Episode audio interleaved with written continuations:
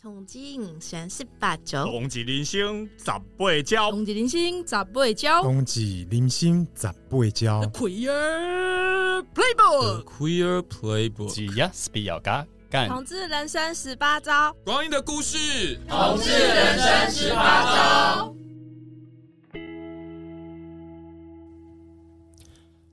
欢迎收听由同志咨询热线协会老同小组所制作的 Podcast 节目《同志人生十八招》，我是主持人克菲，又到了我们说故事的单元。今天呢，我们非常高兴请到了周美玲导演。那我们今天要聊的主题是电影怎么说故事。我们从电影《流麻沟十五号》谈起，就让我们先来欢迎今天的来宾，导演周美玲。Hello，各位听众朋友，大家好，克菲好，那阿 Sir 好。还有同平安好，我们这这个小小录音室里面有很多 很多老朋友，很热闹。对，那很高兴哦，认识美玲导演也非常多年了。那美玲导演一直是我们热线很忠实的支持者哦，这么多年来，从热线一开始成立的时候就非常非常支持我们热线。那过去以来，美玲导演的作品呢，都让我们看到很浓厚的人文关怀气质。那从早期的纪录片《私角落》。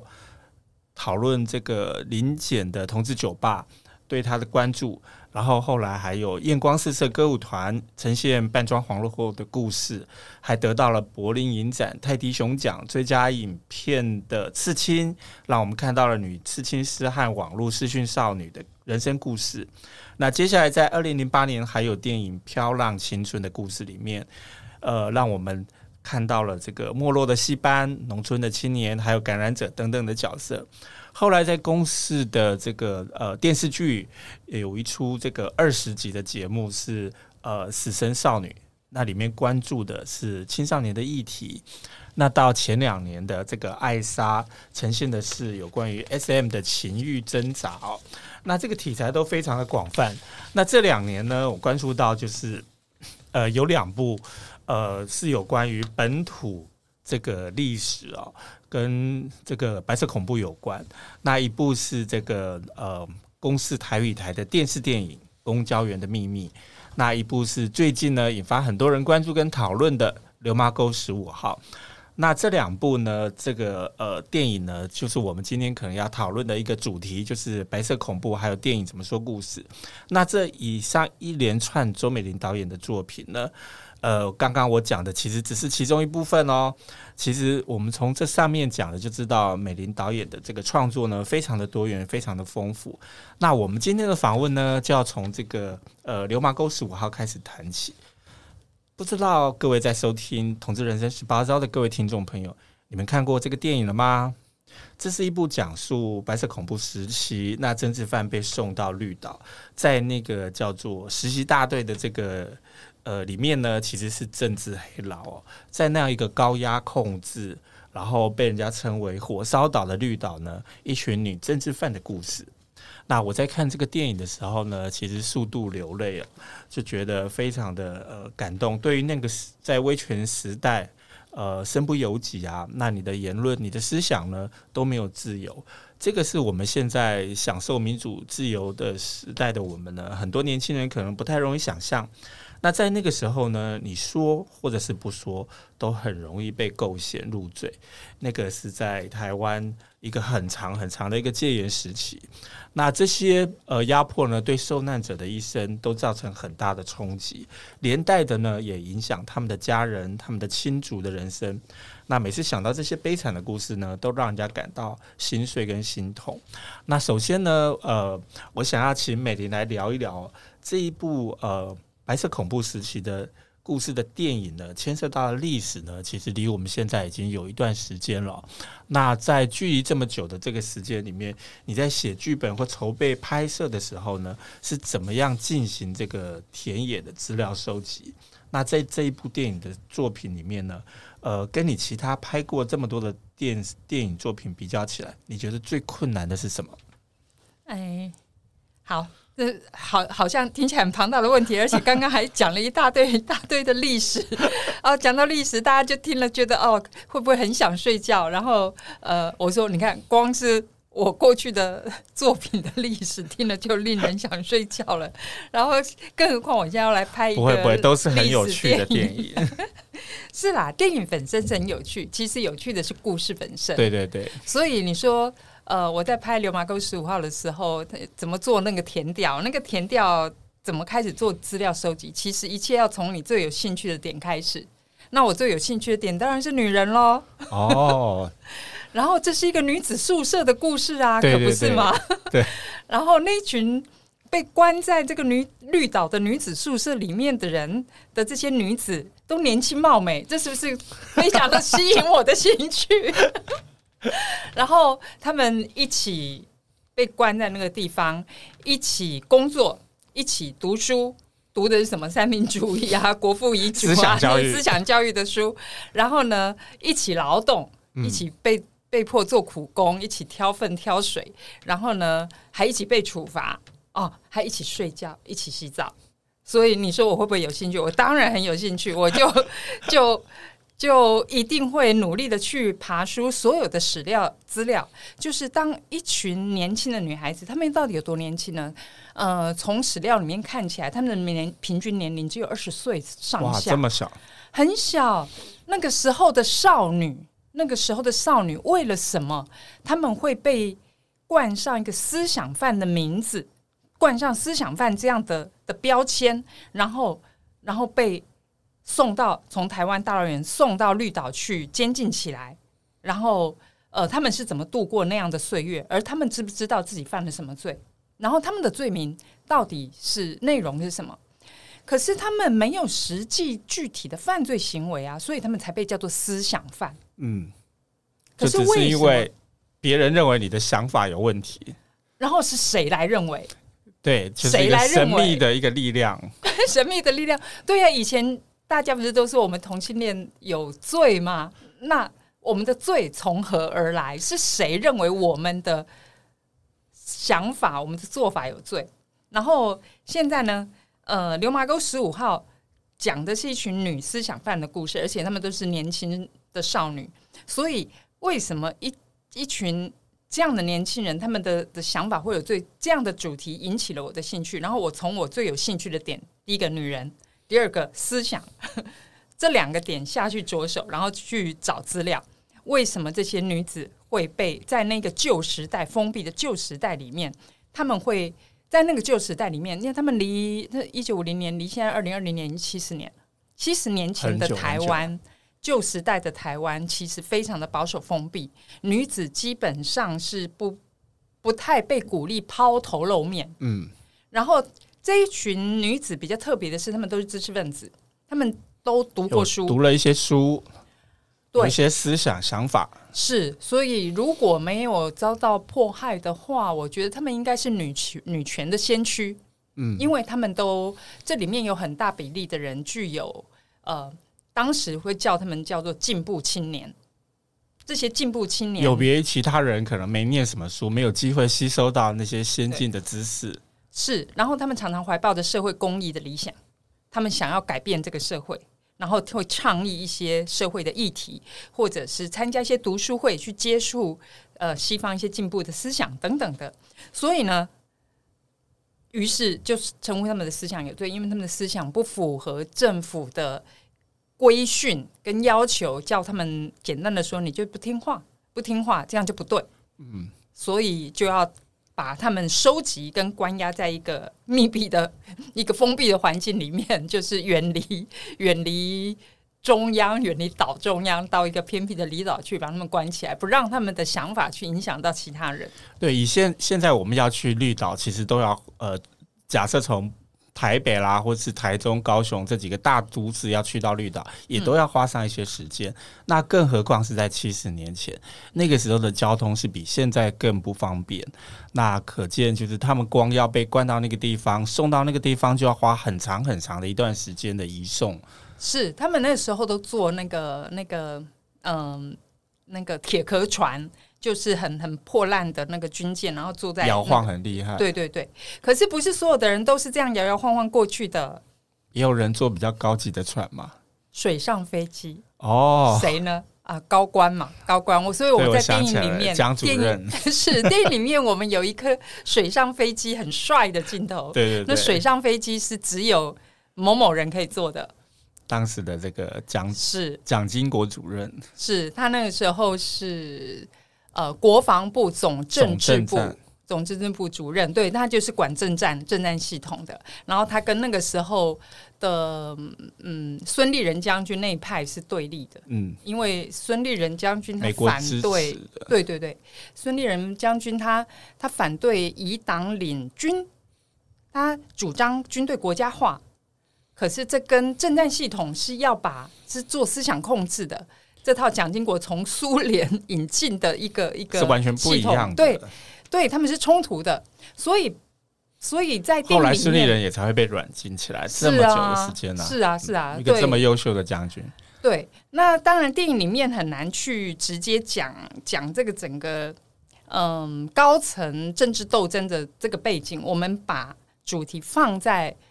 刚刚说了，我最有兴趣的女人身上，女性思想犯这身上，他们是如何度过度过在这个被绿岛被监禁的岁月里面，然后他们在这过程里头如何的互相扶持，所以我必须找到很多的史料，这些女子来自什么地方，他们的省级分配、年年龄的布局。还有他们平均来到这里是平均被关几年，然后等等的这些资料都收集的非常的清楚。因为拍电影啊，跟做文史工作还是有一点点不同的地方，是电影必须连道具、服装这些细节你都要考虑到，考虑，要不然我怎么拍？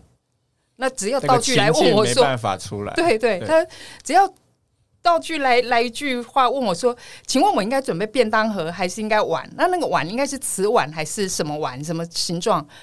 因为那个时代跟这个时代毕竟距离很遥远。对对，你看有这么多的细节，所以我要看到照片，嗯、我要收集非常非常多的老照片、影片。因为有些像我刚刚随随便说的这个，那时候他们用的木桶是什么？他们的脸盆长什么样子？他们的毛巾什么材质？我必须答得上来，这是一个很可怕的工程。所以好多的考据的事情。对对，我大概做了两年的时间，都在做这个。这个这个叫田野调查吗？资料收集的一部分，嗯、田野调查的一部分。嗯，那你觉得过程当中让你觉得最困难或者说最有挑战性的是什么？我觉得最困难的是面对历史这件事情，那个分寸如何拿捏？因为我很清楚，我跟一开始我就跟整个团队，还有包括出资的老板，呃，出品人是姚文智嘛，他他四年前 竞选台北市长的时候，他就他跟那个柯文哲对战的时候，他就说，如果他选输的话，他从此退出政坛。所以三年前他找我跟问我说有没有兴趣拍这个女思想犯的故事的时候，我说我有兴趣，但我有个问题，就是你是不是确定从此退出政坛？他一定要回答我。为什么？你为什么会特别想问他这个问题？这跟你的创作有什么关系？当然有关系啊！我就是呃，我要领导整个主创团队，还要跟所有的主。主演们沟通，我可以预预料得到，所有的人都会问我这个问题：我们这个电影是不是在为选举服务？哦，我一定会被问到这个问题，所以我要不要先问清楚？是不是先有什么政治立场，所以才拍这个电影？是，是，是，嗯，所以我要确定我们在理念上是不是，我是不是跟老板出钱，老板的理念是不是合的？我我我不能否认，我也有我的立场。嗯嗯嗯。然后，可是这部电影我很明确。就是我希望这是一个忠实面对历史的一部电影，当然角色必须是虚构的啦。嗯，就是因为你你角色会因为有很多的当年的思想犯现在还在世嘛，你不希望观众们对号入座，因为里面还是有很多敏感的情节。那很多思想犯到现在都不愿意诉说那段过去，因为太多不堪的事情。对，你虽然是受难者，但是也有很多你是难以启口的部分。没错，所以。所以这个部分我必须虚构，角色必须虚构，可是历史事件必须是真实的，那些事件都必须真实的。好，那在这个部分，我们是不是有把握可以忠实的面对历史？然后是否大家都做好了心理准备，都做好准备了？你做的准备是什么？比如说，啊、好，那譬如，哎、欸，好，嗯、呃，姚文志出品人他已经先跟我承诺跟保证说。这他一定是绝对退出政治政坛，退出政坛。可是他觉得电影不能够回避政治，不能够回避历史，这个我是同意的。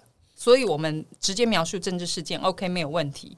但是我不希望是被意识形态给绑架，在某个意识形态情况底下在说这个历史，好像我们在诠释历史。嗯、但是我希望提出来的就是可以考据的事实，考据的史实。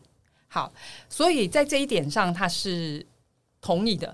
只是说，譬如说，有一点，譬如说，我们里面最有名的女主角是谁？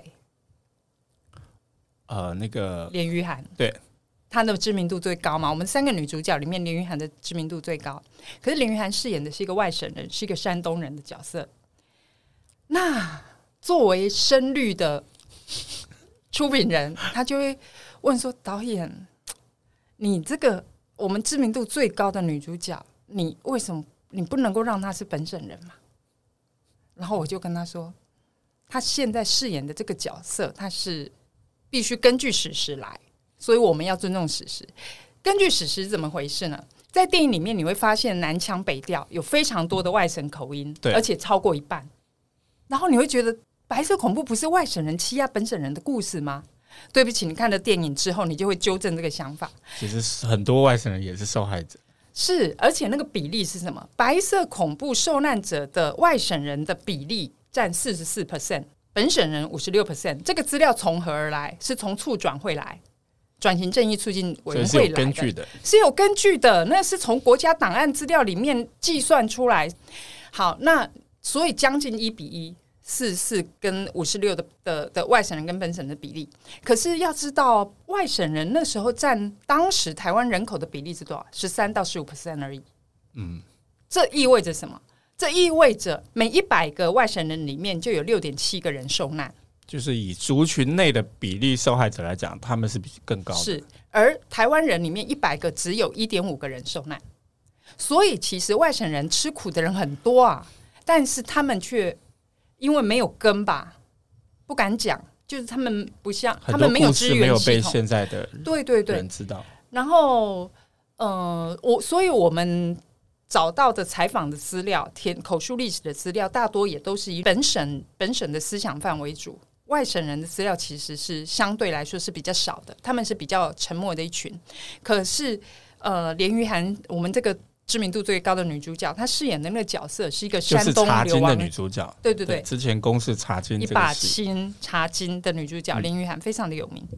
她饰演一个山东流亡女学生，而山东流亡女学生在绿岛的女思想犯里面，第一批的思想犯里面就占有一定的人数，然后他们是一个重要的族群，而他们是怎么来的？为什么这个外省籍的女学生、女性知识分子会被抓到绿岛来？这个我当然很有兴趣。结果一查，他们是澎湖七三事件的受难者。哦，很有名的七三事件，是他很有名，对不对？对。但我们教科书有没有讲？教科书没有。然后一般社会大众也不了解。我是刚好有一次去到澎湖，然后他们正好在做一个纪念展，我在那个纪念展里面很详细的读那些史料。那是你有心理退到退到台湾，然后那一批学生就是被呃安置在澎湖，然后后来他们的校长就被人家这个诬陷嘛，然后校长就是受害，那学生也连带的受到连累。好，所以澎湖七三事件被号称是外省人的二二八，它发发生的时间非常的早，跟二二八。事件差不多的时间，然后他在外省族群造成了一个很大的震震慑的效果，然后他就是呃八千多名的山东烟台联合中学的一群师生，八千多个人，他们跟着青天白日满地红的国旗来到了台湾，在来到台湾落脚之前，他们先被安排到了澎湖去去安顿一下，因为台湾还没准备好一个校地可以安置他们，好，所以他们就先跟澎湖司令部。借了一个地方安顿，然后澎湖司令部呢，本来跟校长说好，就是要要照顾这些同学。结果师生们来到澎湖之后，司令部就说，只要比枪杆子高的男生，全部都必须弃学从军。然后这些孩子是来读书的，他们突然我们要变成要当阿兵哥，他们就很错愕，就反抗。然后这些反抗的孩子，男生就被麻布袋包了，丢到海里面抛锚。那女生。也跟着抗议说：“你们怎么可以这样对待我们同学？”那些带头反抗的女生就被脱光了衣服，放到澎湖的礁石上面曝晒太阳，一直到你们愿意承认你们自己是共产党，或者你们愿意指证你们校长是匪谍，否则就不放过你们。因为校长护着这些孩子，结果校长就被当作匪谍，就被枪毙了。校长就被枪毙了。然后那些反抗的女生，好自首是匪谍的，OK，送到绿岛去，这样来的。嗯，是一段很值得大家去了解的故事哈。这个可是电影当然没有没有办法讲的这么的。对，有兴趣的人可以自己去 Google，其实可以查得到这一段历史。嗯。嗯那呃，我们在看这个电影的时候啊，我后来又想到，就是你在。去年应该是去年吧，就是公视台语台的那个《公交员的秘密》。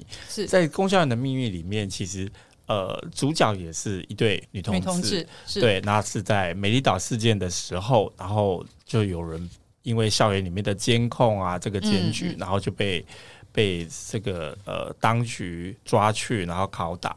那在这个呃，对你而言，就是诉说白色恐怖的时期的故事呢，你觉得有什么特别的意义？哎，我们因为这是一个很大的的是的，的议题嘛。当然我，我呃，白色恐怖的故事或电影，其实之前就已经有一些导演们拍过了，也有一些小说家在写了。但是，的确大多都聚焦在男生的故事啦。对，所以如果我要做，当然是我还是只做我有兴趣的，我还是只拍女生的故事啊。好，然后所以呢，当初我要拍《流氓沟十五号》的时候，要写剧本的时候。那个老板们也很担心，很担心说我会不会要放进去女同志的故事里面。他希望他我不会把它拍成一个女同志电影。我跟他说，我们我们有共识，我们是要面对历史的，对不对？所以我要看我找到的史料有没有这样的内容。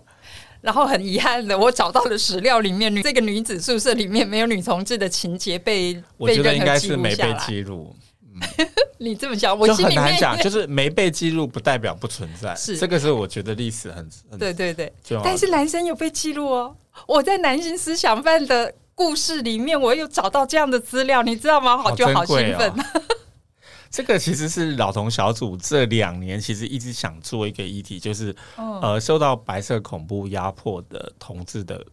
故事的整理，但是这件事难度超高的，所以我们这两年来什么 什么动作都没有，就是一直在念念书，然后读历史。那难度真的太高了啦！你看他他们七十年前的事情，那个比旧时代还要旧时代，那个民风多么保守，他们怎么讲、啊？就算有，其实都不会留下任何的文献、啊，不愿意留下记录嘛。嗯、就算有人因为同志的身份，然后被当做罪名，然后去迫害，其实。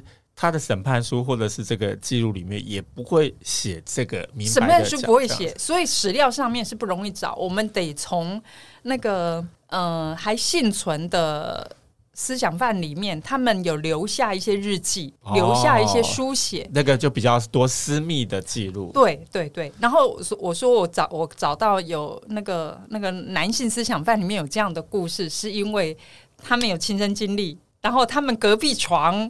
有这样的故事在发生，他记录在他的日留下来的日记里面，是是是，就被记录下来，还说这个这个男生呢，我记得呃是一个很阴柔的男生，他常常就是会依附一个比较强壮的的男子的同样同同样的舍友，那舍友会帮他的呃挑挑负重物啊，然后会照顾他，然后到了晚上就他。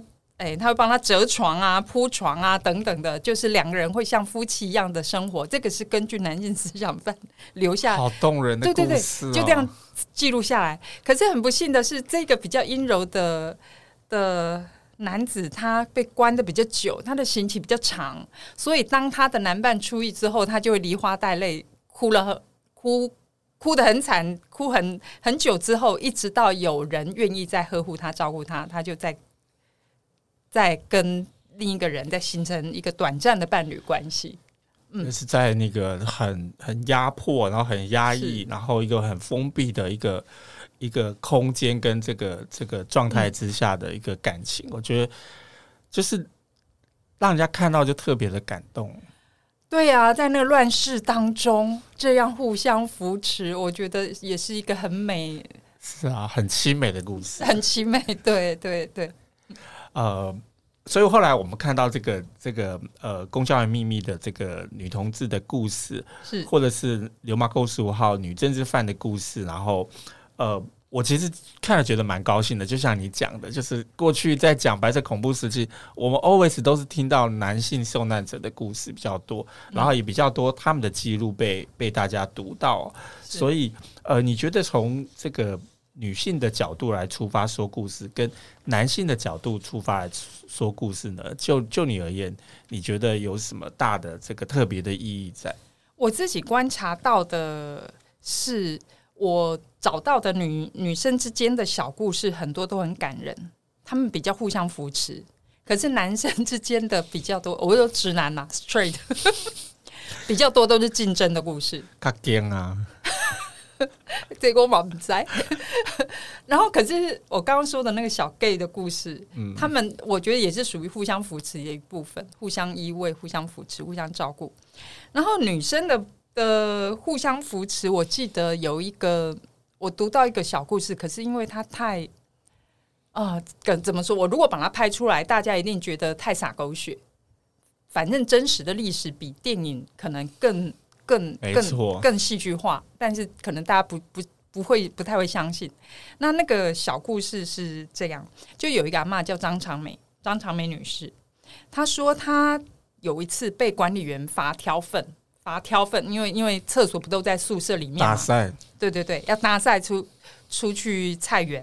然后她那一天不知道怎么了，她就摔了一跤，摔了一跤，不就操某某，现场就很很混乱，很狼狈。所以管理员就很生气，拿起棍子就打他，一直打他，打到他就是求饶哀哀嚎。这个时候有一个女的舍友叫做季梅珍，那个舍友就。就阻止那个管理员说：“拜托你不要再打他了。他只是因为他说张长美长美，他只是因为肚子饿，他没力气，他才会摔一跤，他不是故意的，请你不要打他。”管理员就很生气说：“他把这里弄得这样一团乱，你叫我不打他。”结果那个季梅珍那个舍友就把长美抱住，抱在怀里，承受帮他承受那个棍子，是然后跟管理员说：“你真的这么生气要打人的话，不然你打我好了，替他受罪。”对啊，在那么苦难的情况底下，然后还有这样的哦，我觉得比姐妹情谊还要更动人的一种互相扶持。因为就人性来讲，就是当我们自己很很脆弱，然后很很受苦的时候，其实自己很多时候是自顾不暇。那在那种自顾不暇，自己也在受难当中、受压迫当中，还能够有这个。呃，爱心出现，然后这个同理心出现，对于呃当下承正在承受这个苦难的人，能够挺挺身而出，然后甚至去替他承担这个呃挨这个棍子，我觉得那个那个情感其实是非常的真挚。对啊，嗯，嗯，我记得我在写剧本的时候，我本来有打算把这这个情节写进去，可是周围的伙伴会觉得。哇，这太傻狗血了！大家一定觉得我们乱编的，可是这这这却是真实的。当然，我就嗯，好，这这个这个这么这种情节，我虽然没有写进去，可是我把这份精神保留在电影里面。嗯，就是就是，然后我自己心里面也有一个感觉，我觉得台湾人其实虽然受过很多的苦难，我觉得也也就像热线呈现出来的那种。精神，嗯，内涵是很接近的，就是我们都是受苦受难过来的人，可是我们最后留下来的不是仇恨，不是怨恨，我们其实留下来是宽容、包，还有人情温暖的人情味，真的是这样哎，我觉得这好像是台湾人的特质。你看，我们被那么多的不义政权统治过。那么多的的外来政权，对，可是我们最后我们并没有去仇仇视谁，可是我们把多元的文化留下来的，对不对？不是吗？这是台湾文化里面很重要的部分。是啊，所以嗯，这一点都不洒狗血，我觉得这是真实的。所以有人说电影拍得太美了。呃，不管是公交人的秘密还是那个流氓沟十五号，我都试着。虽然里面有一些这样白色恐怖的苦难，可是我我我觉得我们的人性没有因此而被扭曲，我们还是想办法的坚持住人的本性里面的良善，然后把这份纯善留下来，然后这是我们的资产。对啊，我觉得就是在在那样一个时代，呃，苦难的时代，然后这么高压的压迫之下的这个呃故事，其实如果真的只从一个很悲惨的角度去说故事，其实我想看完大概。大家都会觉得很很很惨，很压迫。嗯，对，那就是在那样子的悲惨底下，你还可以看到一些光芒，看到一些人性的光辉。我觉得那个有时候其实是特别特别打动人的一个、嗯、一个光亮哦。对，对啊，对啊，所以我们热线也是一个光啊，真的、啊。谢谢美玲。那再来，我很好奇的一个问题就是说，呃。在拍摄这个剧本准备的过程当中哦，嗯，呃，其实有没有想过一个问题，就是，呃，你的观众可能是很年轻，可能是离那个时代比较远，可能是对那个时代的背景呢，其实不够熟悉，不够了解，所以呢，呃，有没有特别担心或考虑，你这个故事要怎么说，可以让年轻的观众能够贴近那个时代的历史？那能够让他们借着这个故事去了解过去，比如说，呃，很多年轻的朋友，他们其实没有经历过戒严时期。那有时候我每次在讲戒严时期的 的这个状况，我都要很具象的去描述一些事情，比如说这个呃，国会议员当了几十年没有改选啊，比如说这个报禁就是报纸只有三大张啊，然后这个只有三个电视台，看来看去内容。都很像的那个言论控制的时代，那呃，他们可能也没有经过那个在校园里面都充满了控制的那个、嗯、那个年代，不像我们以前可能念书的时候，学校里面不但有教官，然后有这个现在还有呢。对，以前的教官当然这个权力更大，或者是说，然后这个人事部门还有这个人二，然后这些东西都是过去国民党为了要控制校园，然后让校园呃。避免发生他们不想看到的事情，所以我们走过那个年代，也许对这个背景其实是有感受，是更清楚的。那年轻的这个观众朋友，他们其实不太经历过那个年代，他们一出生就是一个很自由的的时代。那你在说故事的时候，会不会担心，或者是说有用什么样的方式来克服这个距离、时间的距离？我当然担心啊，可是因为会担心，所以我们就会有自觉，就会想。就会构思什么样的说故事方式是可以让让年轻人可以可以看得懂、可以看得进去的。所以呢，我们的女主角一定要跟年轻人的年纪相仿，让他们可以产生同理心跟投射，他才会产生共鸣。这样年轻的观众朋友才会想，嗯、呃，那如果这样同样的事情发生在我身上，我会什么反应？所以我们就用，嗯、呃，所以有特地选，就是那个故事的主角的年纪是比较年轻的故事，主主述者。整个电影故事的主述者是十十七八岁的高中生，就是余佩真饰演的那 Kyoko 这个这个杏子这个角色下去串。然后他一开始是不了解自己为什么会被抓到绿岛去关，然后这个世界究竟是怎么回事？这个时代到底是发生了什么状况？他在一片白纸的状况底下，开始慢慢的去认识这个世界，透过绿岛监狱里面的所有的遭遇，渐渐的。把这整个时代还原出来，所以观众就可以，也可以，你只要是一张白纸就好了。你只要没有刻板印象，期待着说，呃，这个、这个、这个、这个什么反攻复国大业，还是说我们一非要独立建国不可？你把这些本来的政治立场跟意识形态都抛掉，你就一张白纸的情情况进来电影院里面。看这个女孩子被抓到绿岛之后，她经历了什么，然后她如何开启自己的想法，这样就可以了，这样就可以看得懂。那观众也可以理解哦。那如果是我的话会怎么样？所以我们会发现，嗯，所以这个是我我采取的策略，就是用用 Kyoko 用这个女高中生的角度来讲述这整个故事，然后这中间她会碰到这个山东流亡学生那个连俞涵饰演的这个角色。嗯呃，一个非常漂亮的女舞者，可是她到了晚上熄灯的时候，她会莫名其妙被特别召见。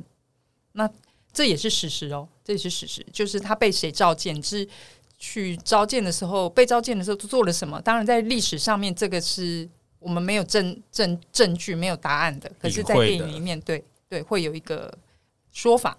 然后还有那个徐丽文演的盐水侠那个角色，最后牺牲了，最后最后被判死刑。这个都是这个女高中生进了监狱之后，她一定会碰到的这样各种各样的人，然后会有这些遭遇。渐渐，她就了解这个世界是怎么回事。然后，而这些苦难从何而来，也是这个电影必须要至少要点到为止。究竟是谁造成了这些苦难？您说是这些管理员吗？管理员凭什么？然后他们其实也是棋子啊。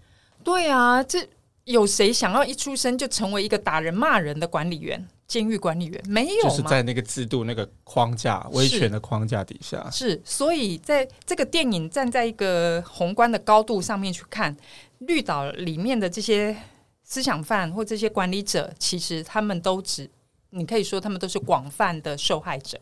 对，而那个背后巨大的阴影，就是我们在电影里面一开头就听到的那个广播的声音，蒋经国的广播声，是他做了这个决定，是他架建构了这样的世界，把这些人关闭在这里，然后试图把他们改造，就这样，事情就是这样。那至于你要电影只是提供一个情境，让观众们可以投入，可以沉浸，可以想反反思，如果是我，我会怎么样？可是真正真正的答案是留给各位观众的，我们没有标准答案。对，这个是呃，我相信很多人在看这个电影的时候会得到感动，就是因为他呃导演他们之前做了这么多的讨论或做了这么多的研究。我后来其实也看了不少人呃对这个电影其实有他们看完之后的一些一些想法哦。那我觉得电影有趣的地方就在这里，就是。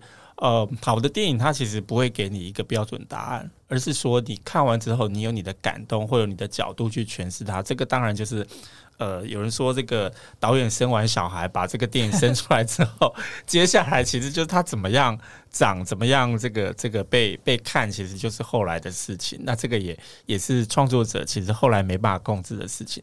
那在看这么多人的讨论之后，你有没有？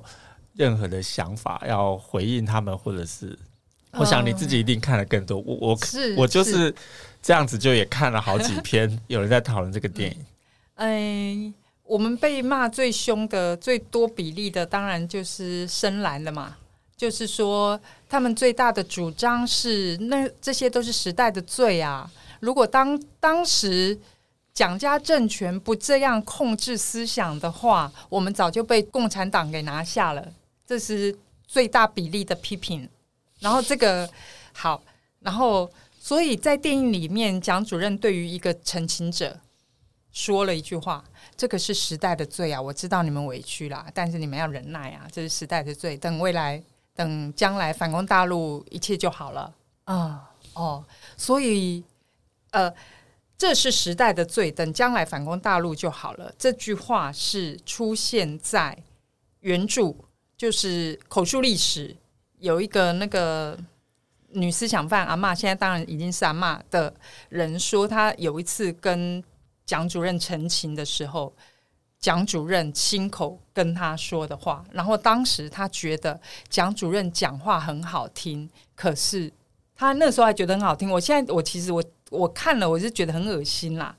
但是那时候他是受难者嘛，是囚犯，所以他觉得哦，蒋主任讲的好像有他的道理，他讲的很好听。可是不对啊，你再细想，那逻辑怎么会是通的呢？为什么这个是时代的罪？为什么是？然后这个这个罪为什么他们要来扛？他们必为什么？就是这这什么跟什么啊？这什么跟什么？很多人的青春跟生命跟家庭都是这样被牺牲掉了。对，然后我有一场上个月我有一次去。我受金门的金门有一场包场的特映会，然后就指明说导演过来金门跟跟我们座谈，然后我就傻傻的哦，好好好，我就去。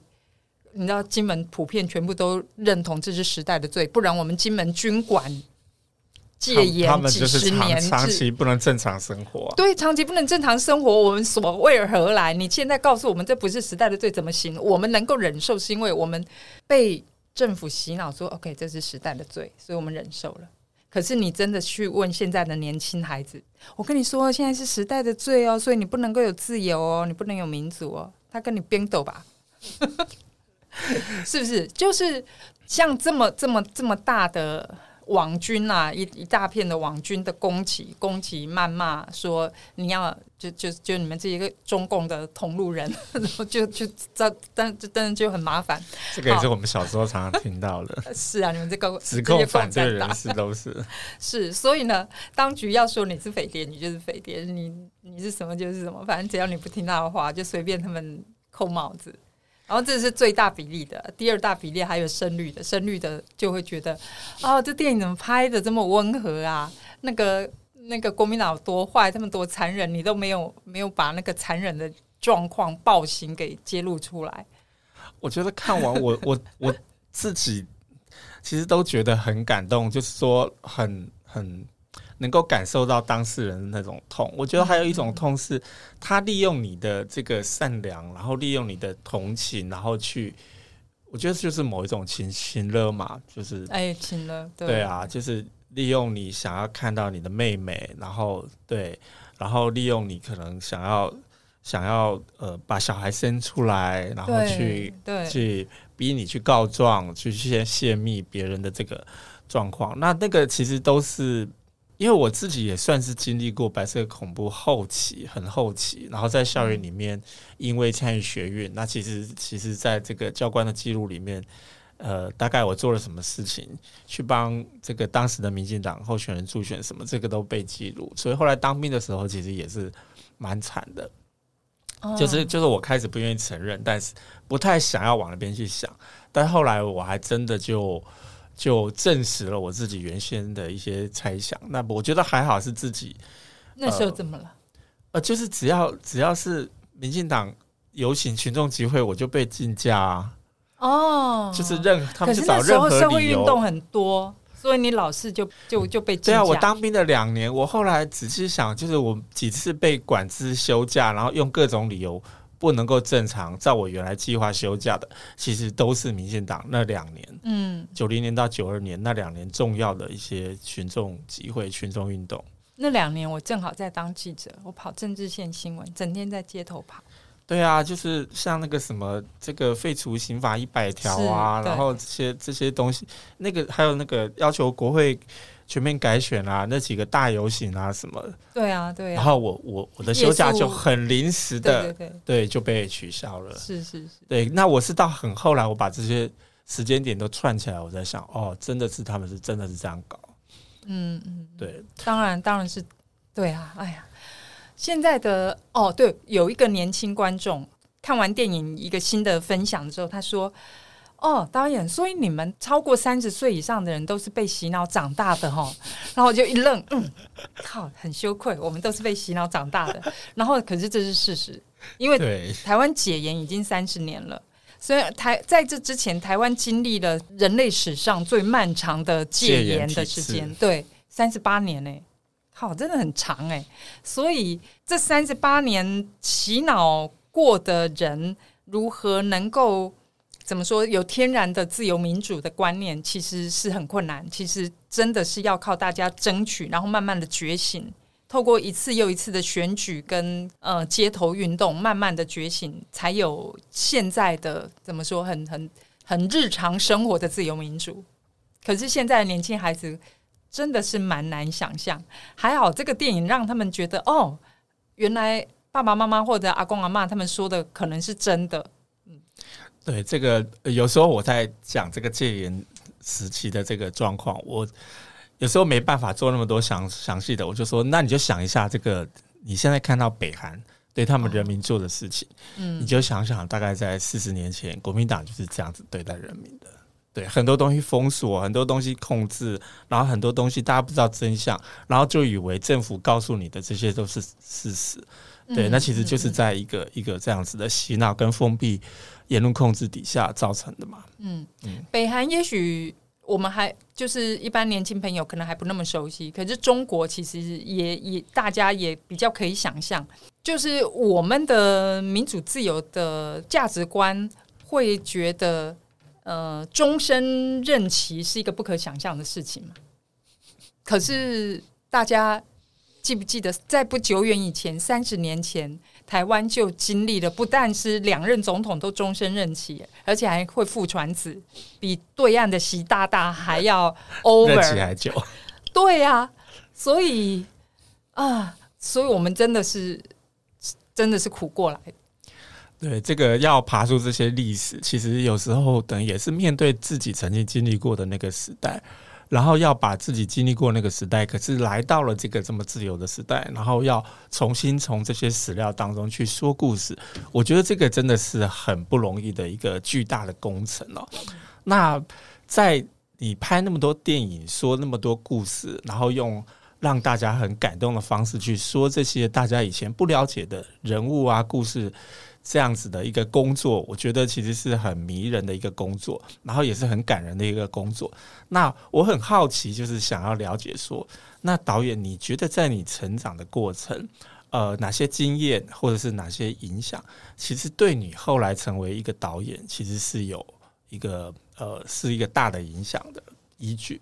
最大的影响当然是同性恋这件事情哦，因为同性恋这个身份或这个自我认同跟你是粘在一起，不可分割、不可抗拒，它 always 存在。你一照镜子，它就压迫到你的，你就会看到你自己就是这样，跟别人不一样。对，然后你这个自我是跟这个世界格格不入的嘛。嗯、我们的同文法过也不过是这两三年的这这几年的事情，啊、所以那么长远的。历史里面那么长远的生命历史里面，你都要学习好。我要巩固好自己，我要认同自己。这个世界否定我们，可是全世界只有你能够给自己肯定，然后肯定你自己的存在不是一个罪恶，不是一个错误。嗯我们经历过了几十年这样的磨练跟自我训练，很大的力气，自我的训练跟调试。对，然后我们好不容易调试好，把自己站稳了。接下来下一步，我们学着要跟别人诉说我们是谁。嗯，然后还要别人听得懂，还要听得进去。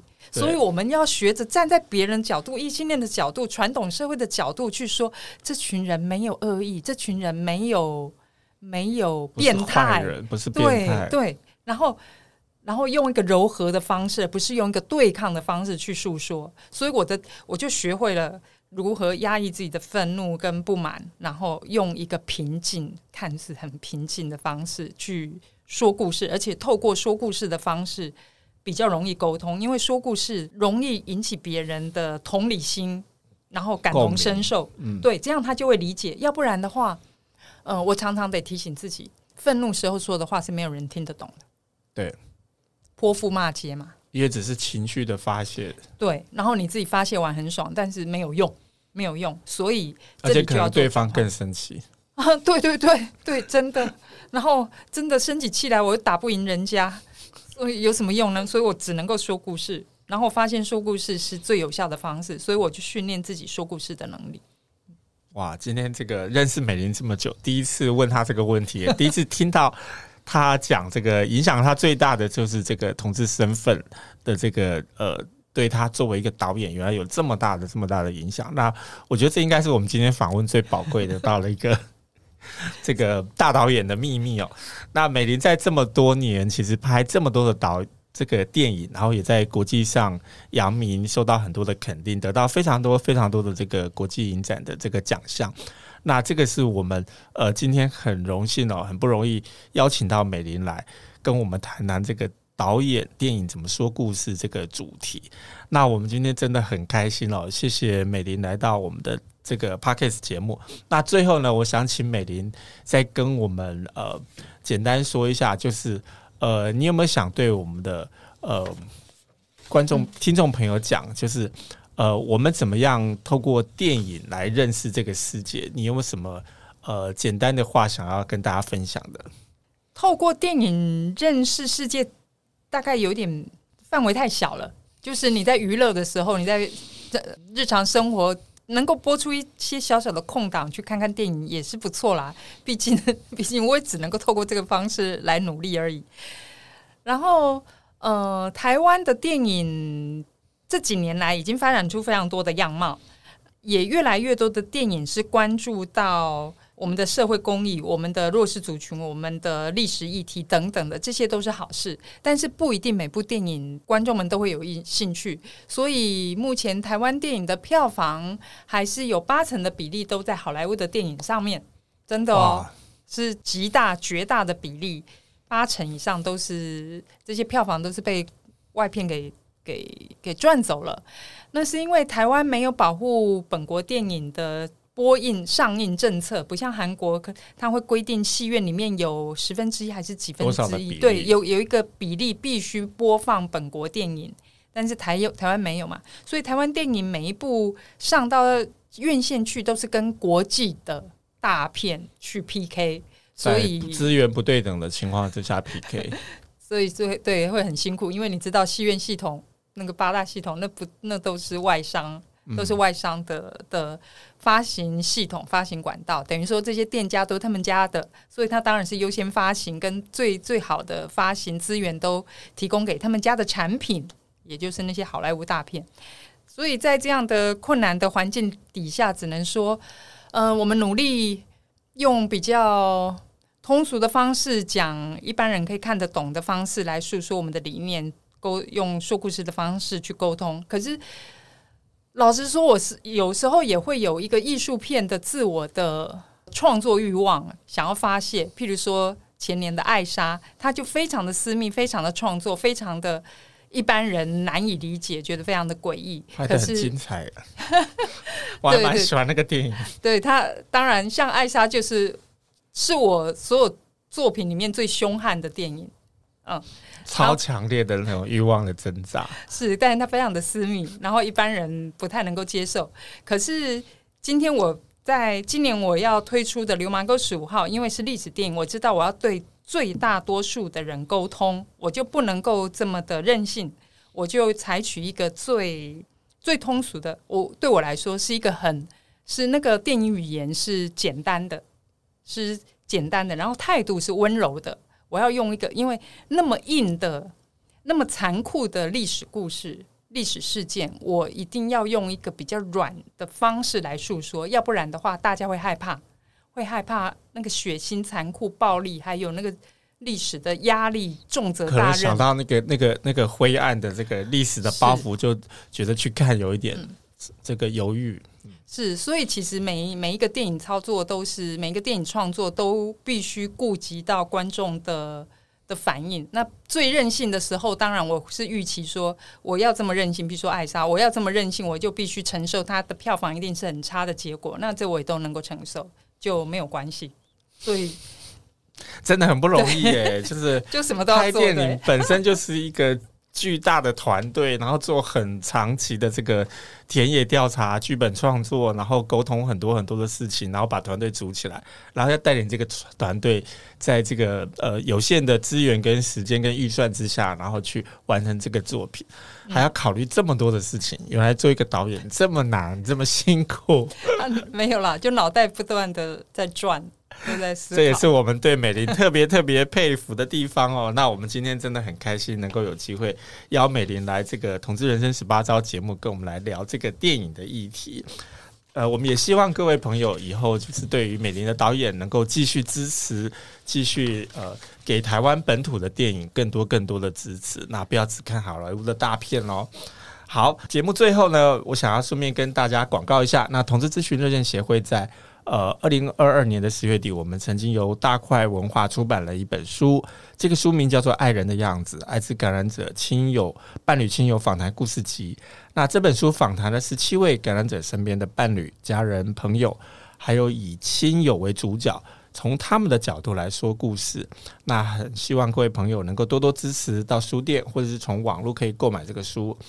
那另外呢，同志咨询热线协会的老同小组，我们这个《同志人生十八招》的节目呢，如果对我们节目有任何的回馈意见或者是建议，都非常呃欢迎利用你收听的这个平台留言告诉我们。那我们最近也开设了一个叫树洞信箱，呃，同志人生苦短，那非常欢迎大家来稿树洞信箱，跟我们说说你心里的话。那来稿方式你可以寄到我们底下这个 email，呃，treehole。Chatting gmail dot com，那我拼一下 t r e e h o l e 点 c h a t t i n g at gmail dot com。对，那非常欢迎你，呃，写信到我们树洞信箱，那我们会给你回复哦。那今天我们就非常谢谢大家收听《同志人生十八招》，也谢谢美玲。那我们下次再见。嗨，大家好，这里是同志咨询热线，我们是台湾第一个立案的同志组织，我们有八个不同的工作小组，提供各式各样的服务给同志社群。有你的捐款支持，我们可以为台湾的同志做更多，也欢迎到脸书和 IG 追踪我们哦。